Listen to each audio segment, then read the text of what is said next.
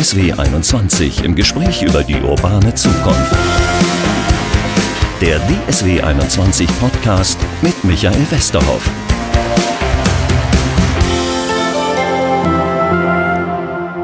Was war das für ein Sommer 2018? Ganz viel Hitze, kaum Niederschlag. Darüber wollen wir heute reden im DSW 21 Podcast. Herzlich willkommen zur neunten Folge. Ich habe eine ganz interessante Zahl gefunden. Normal sind drei bis sechs Tage im Sommer mit Durchschnittstemperaturen über 30 Grad. In diesem Sommer hatten wir zumindest in Dortmund schon 23 Tage mit über 30 Grad. Bei mir ist Thomas Quittek vom BUND Dortmund. Ähm, sind das die Vorboten oder ist das schon die Klimaerwärmung? Also wenn man jetzt einen einzelnen Sommer betrachtet, sicher nicht, aber wenn man jetzt die Entwicklung sieht der letzten 20 Jahre und gerade der letzten fünf Jahre, dann haben wir eine Entwicklung zu immer wärmeren Sommern. Und auch im Winter wird es nicht mehr so richtig kalt. Und insofern haben wir schon eine Entwicklung, die jetzt sozusagen ganz extrem war in dem letzten Sommer. Ich denke schon, dass es sich einbinden lässt in diese Entwicklung immer wärmere, äh, also dass der, der Klimawandel sozusagen sich jetzt auch auswirkt in Dortmund. Und das glauben inzwischen, glaube ich, auch alle und es bestreitet auch keiner mehr, zumindest, dass es Klimawandel gibt. Ja, äh, es gibt natürlich immer Einzelne, die das noch in Zweifel ziehen. Äh, wir unterscheiden ja immer zwischen äh, der Messung von äh, Temperaturen, das kann man, das ist also nicht bestechlich. Wir können auch messen, äh, wie viel Starkregenereignisse wir haben und da kann man das sicherlich daraus ablesen.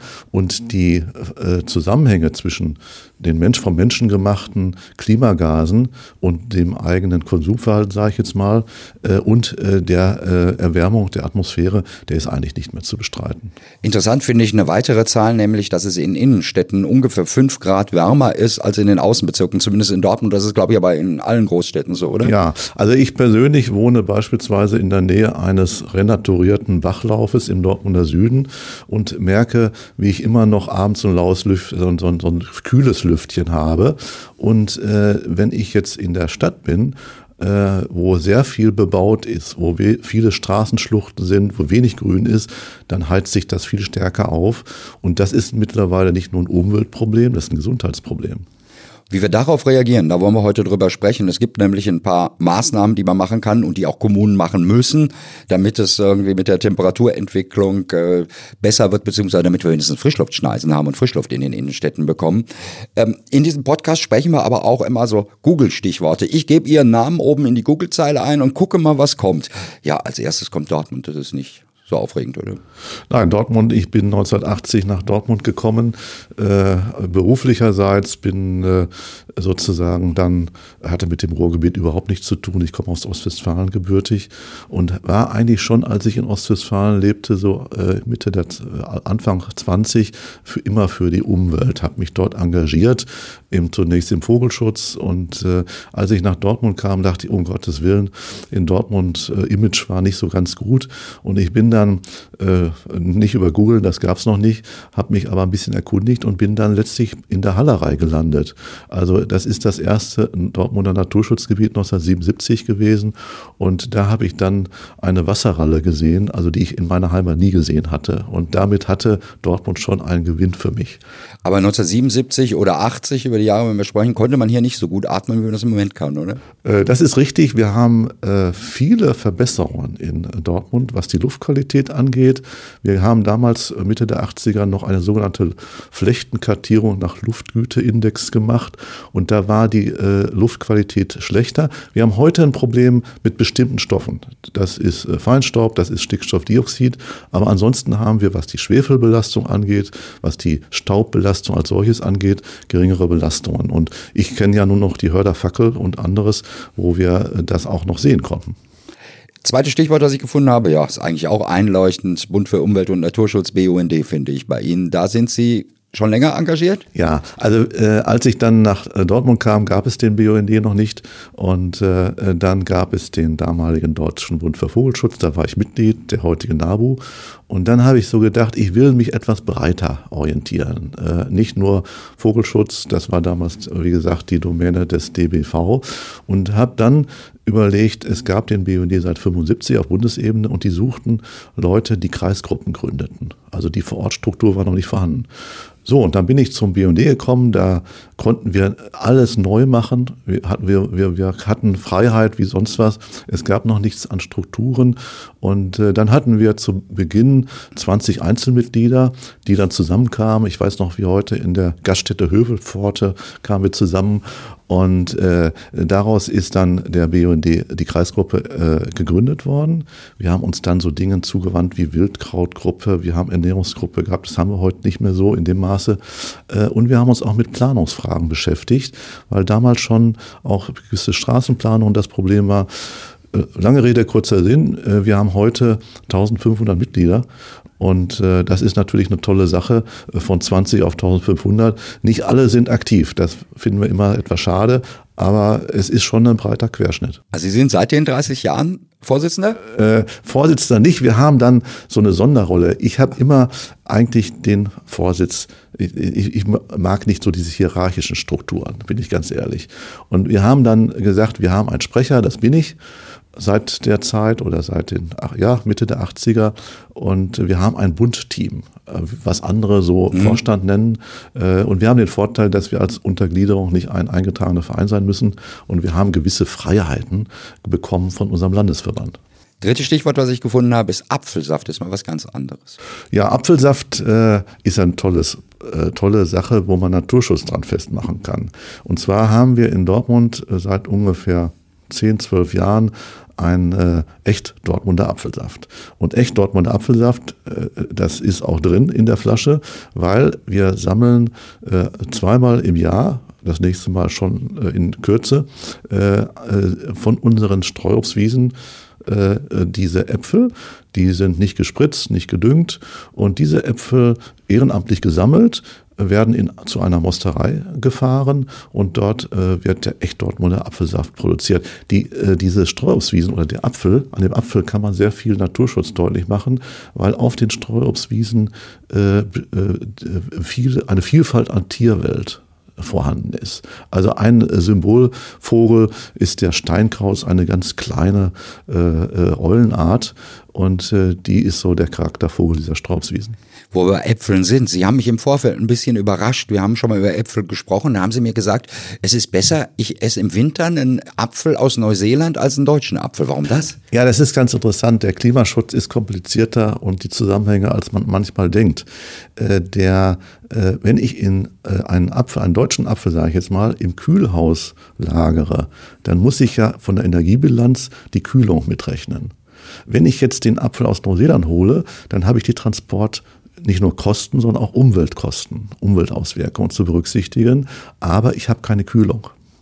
Und wenn man das in Beziehung setzt, ökobilanzmäßig, dann kann der Apfel aus Neuseeland im Winter ökologisch besser sein als der Dortmunder Apfel, der im Kühlhaus war. Ich habe noch ein letztes Stichwort, was nicht so ganz in die Reihe zu passen scheint. Die heißt, das heißt nämlich betriebliches Gesundheitsmanagement, finde ich bei Thomas Quittek.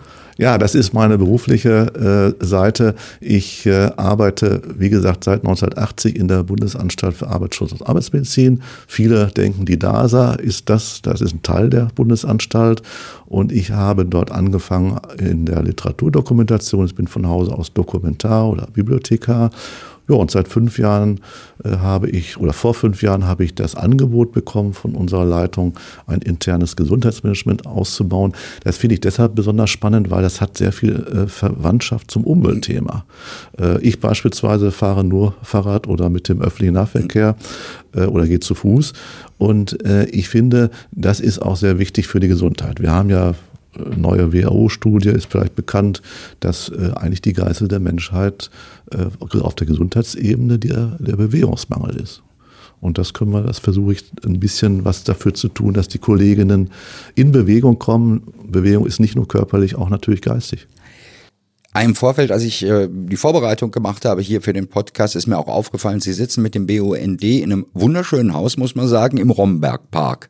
Da bin ich eigentlich auch schon beim ersten Thema, nämlich wir haben ein Problem in diesem, hat jeder sehen können, die haben Rinde verloren, der Herbst war viel früher da, die haben Blätter verloren, die äh, Bäume relativ früh. Ja, äh, Sie haben das Phänomen wahrscheinlich auch beobachtet. Ja, man muss jetzt unterscheiden, wir haben durch die Hitze äh, nicht nur eine Trockenheit, sondern es ist ein Stress für die Bäume. Und wir beobachten im Stadtbild seit vielen Jahren ein Stresssymptom, ganz besonders bei den Rosskastanien äh, um den Wallring herum. Da muss äh, über die Hälfte demnächst gefällt werden. Äh, das liegt nicht nur an der Trockenheit und an dem Streusalz oder äh, sonstigen Dingen, das liegt an einem Bakterium. Und, dieses, und wir haben es natürlich immer wieder auch mit solchen Einflüssen zu tun. Und dann hat die Stadt, dann haben wir das Problem, was können wir für eine Baumart finden, die das Ganze sozusagen, die, die fester, die hitzefest und temperaturfest ist. Was wir in diesem Sommer festgestellt festgestellt haben, ich komme nochmal auf die Äpfel zurück, dass äh, die Äpfel sehr gut tragen, also die Bäume recht gut tragen, im Unterschied zum letzten Jahr, da hatten wir äh, äh, Frühjahrsfröste. Äh, in diesem Jahr haben wir einen vollen Besatz, aber wir haben die Trockenheit und das ist Stress für die Bäume und die, äh, ja, die, die werfen dann sozusagen das Obst ab, damit sie sozusagen sich entlasten können und äh, das ist ein Effekt. Äh, das heißt, die Trockenheit ist eigentlich das Hauptproblem. Und dann haben wir aber noch andere Effekte. Äh, das ist wie, als wenn ich eine, einen Apfel in den Backofen lege. Äh, da wird dann irgendwie äh, um die Weihnachtszeit was Schönes draus, ein Bratapfel. Und diese Hitze, die wirkt durchaus auch durch die Schale mit auf den Apfel und das kann dann zu Verfaulungen führen etc was ich als normaler Besucher eines Parks äh, in Dortmund im Rombergpark überhaupt nicht merken würde. Da werden Bäume getestet in diesem Rombergpark. Ähm, da stehen zwischendurch kleine, würde jeder denken, ja, ja, sind halt kleine Bäume, die hier aufgezogen werden. Das sind aber Bäume, die in Zukunft hier bei uns wachsen sollen. Das heißt, wir werden die Kastanie, über die wir gesprochen haben, vielleicht demnächst nicht mehr am Straßenrand sehen, sondern Mangobaum. Ja, also das ist eine große Herausforderung, nicht nur für die Grünplaner, sondern auch für uns als Naturschützer. Aus folgendem Grund. Wir wollen natürlich eher heimische Sorten und Arten fördern, weil die eine besonders hohe Artenvielfalt haben. Und wenn wir jetzt, wir wollen also keine Exoten reinholen, weil die sich an unser Ökosystem noch nicht gewöhnt haben. Und deshalb müssen wir nach Baumarten suchen, die beides erfüllen. Einerseits besonders hitze- und klimafest und auf der anderen Seite aber eine hohe Artenvielfalt noch gewährleisten. Und das ist die Herausforderung. Da muss probiert werden, da muss, äh, äh, müssen Versuche gestartet werden und da kann natürlich ein botanischer Garten äh, auch helfen. Da sind wir mitten in unserem Thema Klimaschutz in der Kommune, wollen wir heute drüber reden. Ähm, ja, es sind Bäume, habe ich gesehen, die Sie da äh, importieren aus Mexiko zum Beispiel, weil die brauchen nicht so viel Nässe. Das heißt, wir werden schon eine Veränderung im Stadtbild sehen, auch durch diesen äh, Klimawandel. Das auf jeden Fall. Äh, wir hoffen, dass die Tierwelt äh, sich daran gewöhnt, dass wir also die Vielfalt nicht verlieren. Ein Aspekt ist noch wichtig bei, den, bei der Auswahl der Baumarten. Wir müssen eine hohe, große Blattoberfläche haben also keine Nadelbäume, mhm. große Blattoberfläche, wo sehr viel verdunstet über die Blattblätter. Das führt nämlich letztlich zur Kühlung. Es ist nicht nur der Schatten, der uns sozusagen hilft, dass wir nicht so eine große Hitze haben. Wir brauchen also mehr Schatten, keine Frage. Aber auch die Verdunstungsleistung dieser Bäume müssen wir mit überlegen und mit in unsere Gedanken einbringen. Jetzt haben Sie gerade gesagt, auch Tiere, das Stichwort. Über Bäume haben wir viel geredet im Sommer 2018, weil wir alle gesehen haben, wie die Rinde runtergefallen ist bei vielen Bäumen. Gibt es Tierarten, die bedroht sind durch diesen Klimawandel bei uns?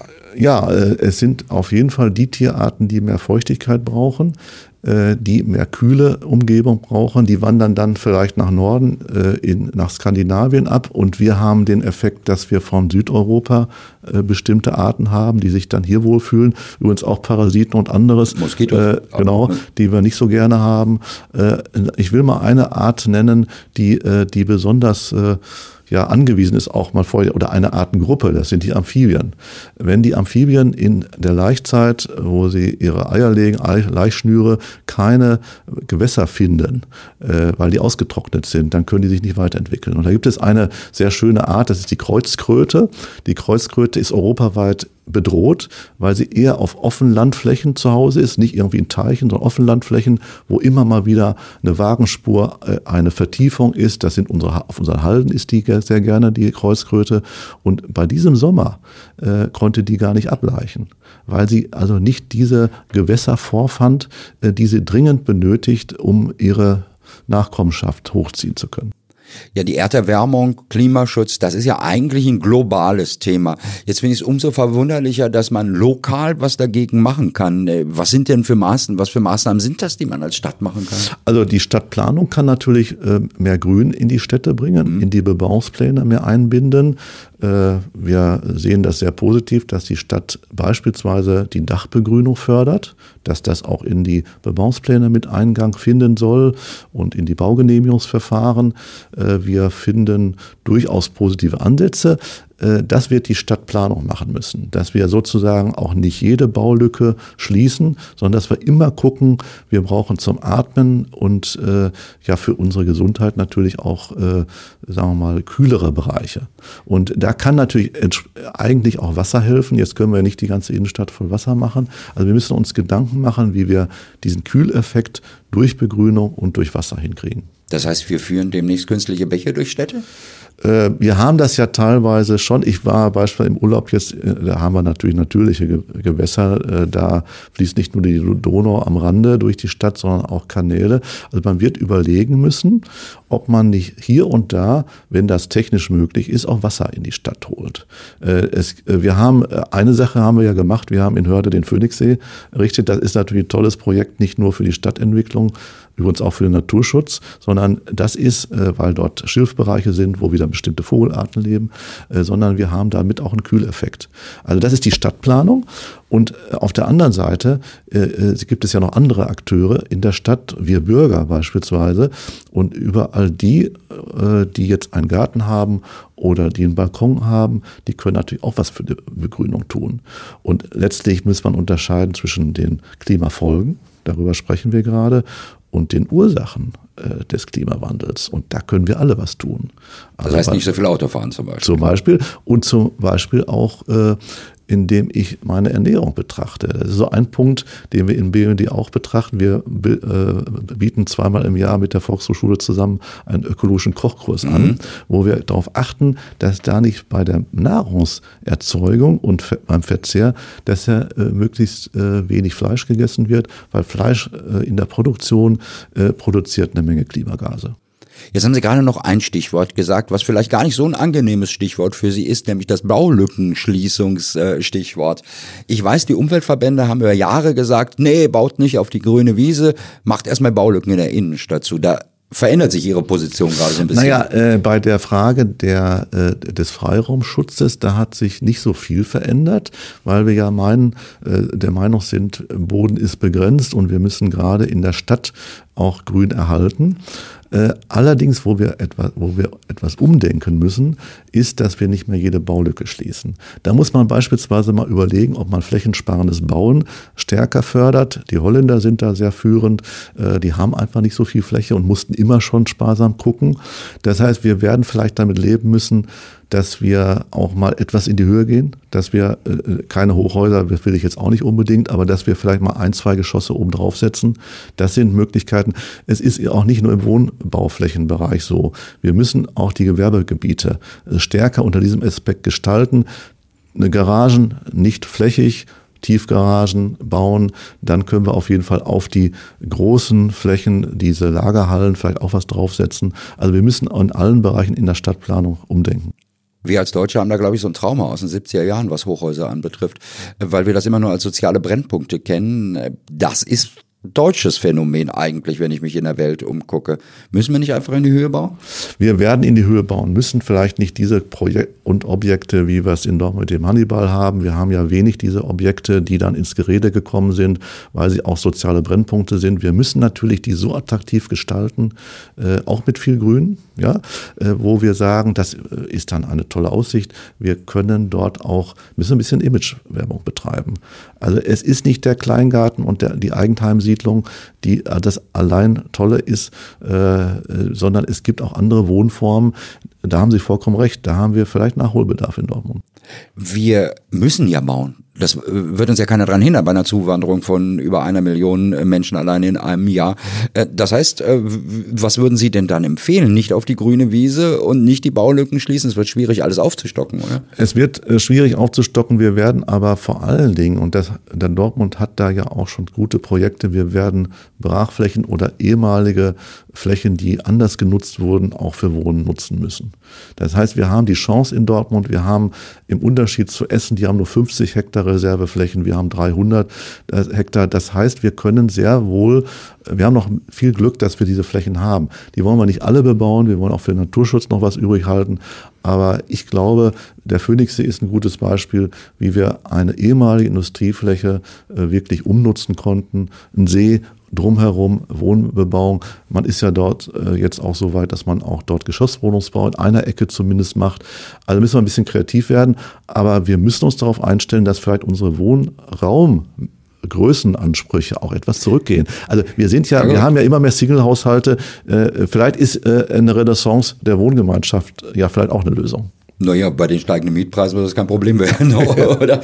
Ja, aber ich bin äh, positiv überrascht, muss ich sagen. Sie sehen das alles gar nicht so dogmatisch, wie ich das erwartet hatte. Äh, in dem, äh, ist das mehrheitsfähig bei Ihnen in den Umweltverbänden, was Sie so sagen? Ja, es gibt natürlich immer auch, äh, sagen wir mal, Menschen, die etwas mehr den Tunnelblick haben, auf allen Seiten. Ich habe mich immer bemüht um äh, ganzheitliche Betrachtungsweisen und auch um Kompromissfähigkeit, dass man äh, wirklich mit anderen Verbänden, mit Politikern, mit Verwaltung ins Gespräch kommt. Ich bin lange Jahre Vorsitzender des Landschaftsbeirats gewesen, da sitzen Landwirte drin, Jäger, Angler, äh, da muss man lernen, äh, zusammenzukommen. Und ich habe eigentlich immer das Verbindende betrachtet und weniger das Trennende. Wir haben gerade das eine Stichwort auch Begrünung schon gehabt. Das ist für mich als einfacher Mensch ja auch ganz schwer zu verstehen, warum das was fürs Klima bringen soll, irgendwelche Moos auf die Dächer machen. Aber das ist tatsächlich so. Es hat zwei Effekte. Das eine ist die, äh, dass es äh, CO2 bindet. Und das andere hatten wir eben schon gesagt, ist, dass äh, es zu einer Abkühlung führt. Aber ein Aspekt ist ganz besonders wichtig. Es führt zu einer Minderung von Heizkosten. Also diese, das sind Dämm, mhm. Dämmmaßnahmen.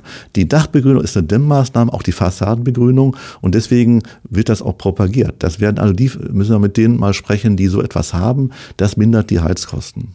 Grün in die Städte habe ich auch in einigen Programmen gelesen, ist zum Beispiel auch, wir sind hier gerade bei DSW 21, also die, die in Dortmund auch Busse und Bahnen betreiben, ist Begrünung von Gleisen. Ja, wir hatten das in den, glaube in den 90er Jahren. Da hatten wir mal, als wir noch oberirdisch äh, durch die Stadt mit der Straßenbahn fuhren, äh, bevor dann die U-Bahn gebaut wurde, da hatten wir so eine grünen Gleise. Und ich halte das für eine, eine Maßnahme, die auch so ein Unternehmen wie die, äh, die Dortmunder Stadtwerke durchaus realisieren können.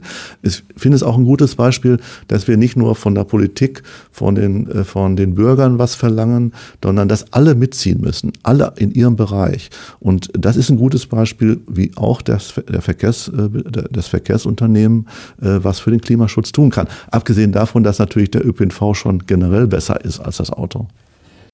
Dachbegrünung ist das eine, was eine Stadt äh, machen kann. Was anderes, oder Begrünung der Gleise, wo wir gerade drüber gesprochen haben. Das andere, was ich höre, zum Beispiel in Dortmund, die haben jetzt verboten, diesen Schotter in Vorgärten zu machen. Was sagen Sie denn dazu? Da sage ich erstmal, ja, es liegt doch überall Asphalt, ist doch egal, ob da Schotter ist oder nicht. Nun ja, äh, es wird ja nicht grundsätzlich äh, verboten. Nur in neuen Bebauungsplänen ist es so, dass die Stadt sagt, wir möchten das nicht mehr, weil es eine Art von Versiegelung ist. Mhm. Die Versiegelung hat ja noch einen anderen Nachteil. Es kann kein Wasser ins Erdreich reinrichten und reinsickern. Und bei diesen Schottergärten ist es oft so, dass ein eine, eine Plane darunter gelegt wird, bevor der Schotter draufkommt und das ist eine Art Versiegelung.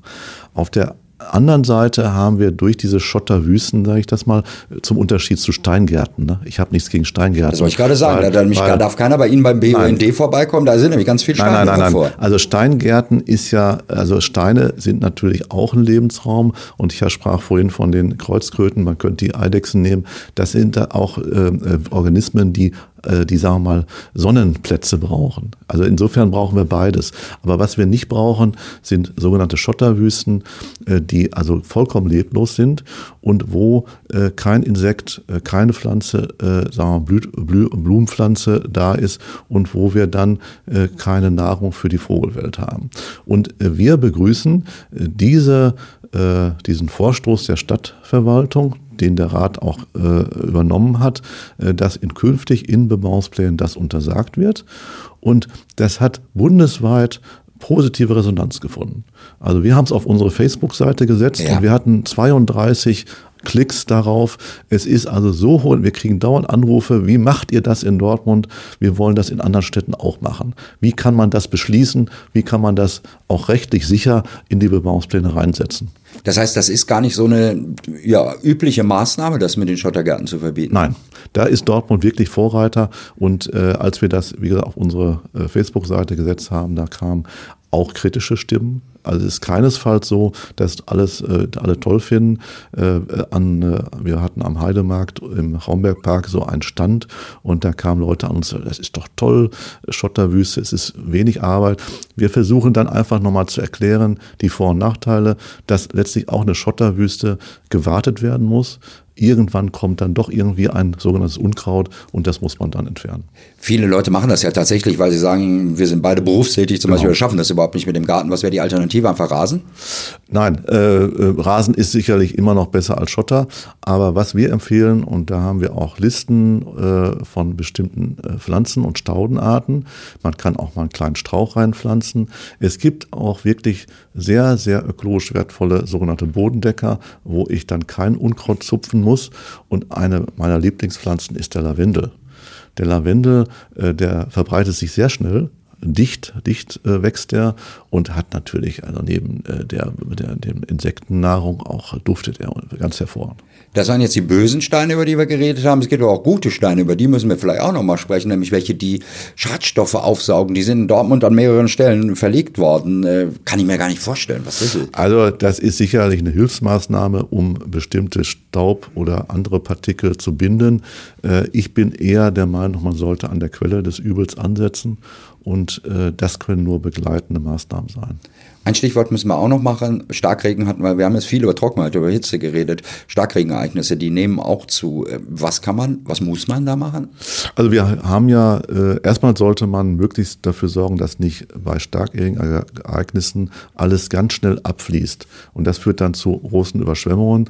Deswegen haben wir in Dortmund im Rahmen der Emscher Renaturierung zwei riesige Hochwasserrückhaltebecken äh, die sind fast fertig.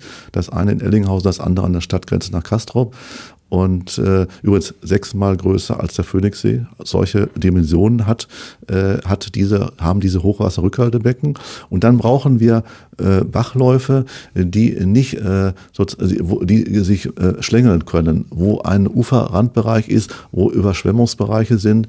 Und im Grunde genommen kann auch jeder in seinem Garten, wenn er den großen Garten hat, auch einen kleinen Teich anlegen, Zurückhaltung. Also es gibt äh, bestimmte Möglichkeiten, diese stark Regenereignisse zu puffern, äh, um äh, dass es nicht auf einmal so viel wird. Also das Wasser muss versucht werden, in der Landschaft zu halten und es nicht möglichst schnell aus dem Ruhrgebiet in Rhein zu bringen. Ich komme mir irgendwie vor im Moment wie in den 80ern in der Schule.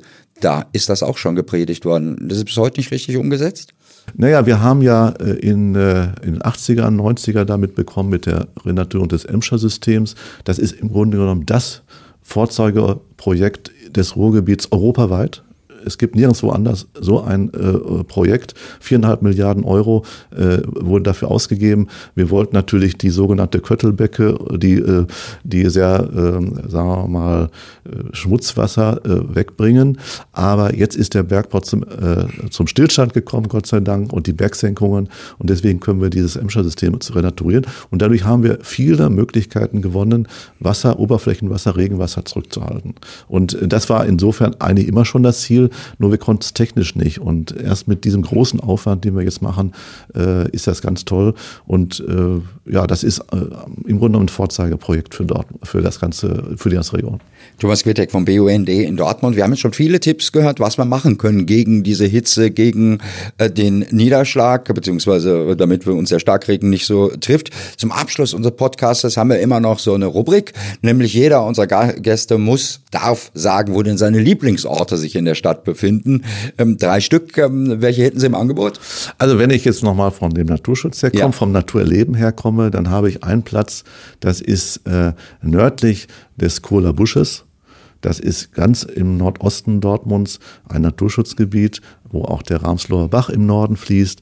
Und wenn ich mich da aufhalte, dann geht es meiner Seele ganz gut und äh, ich kann auch noch Vogelarten besichtigen und gucken. Also das ist eine vom, vom Naturerleben ein schöner äh, Ort. Dann bin ich gerne, wenn ich in der Stadt bin und äh, eingekauft habe und den Trubel etwas entfliehen will, dann gehe ich gerne in die Propstalkirche. Und äh, dort finde ich sozusagen mal was Kontemplatives, eine bisschen spirituelle Ebene. Das ist mir auch wichtig, um nicht immer nur an Klimawandel zu denken, um auch ein bisschen zur Ruhe zu kommen. Und den besten Ausblick in Dortmund, den habe ich auch von der Hohen Sieburg. Und viele wissen gar nicht, dass es da nicht nur eine Spielbank und ein Gebäude gibt, sondern da gibt es, das ist ein Naturschutzgebiet. Die Ruhrsteilhänge Hohen Sieburg, das ist ein Naturschutzgebiet, eine besondere Art von Lebensraum, nämlich Steine wieder. Mhm. Felsen. Und da leben auch Eidechsen, da leben Ach. seltene Pflanzen. Da lebt zum Beispiel, da, da hat sich ein Steineichen, ein besonderer Eichenwald entwickelt, der eigentlich, den man als Urwald bezeichnen kann. Der wird nicht bewirtschaftet. Und der wächst ganz langsam. Und man denkt immer, Urwald ist ganz alte Mammutbäume oder sonst was. Nein, äh, diese Flächen, die sind hochinteressant. Und da hat man den tollen Blick ins Adergebirge, ja. ins Aussauerland, auf den Hengsteilsee, eine ganz tolle. Finde ich das? Finde ich das? Ja, das findet man recht schnell, äh, wenn man nämlich auf die Hohensieburg fährt äh, und dann gibt es Wanderwege, dann ist auch, dann findet man sehr schnell das Schild Naturschutzgebiet und abseits, also auf den Wegen darf man ja gehen, man sollte nur in dem Fall sowohl aus Naturschutzgründen als auch aus Sicherheitsgründen die Wege nicht verlassen. Und dann nach links und rechts gucken, da haben wir unseren hier Ruhrgebietsurwald. Herzlichen Dank für diese super Tipps, Thomas Quittek. Das war wirklich was ganz Außergewöhnliches. Herzlichen Dank für das Gespräch, dass wir über Klimaschutz reden konnten miteinander. Bitte sehr und schönen Dank.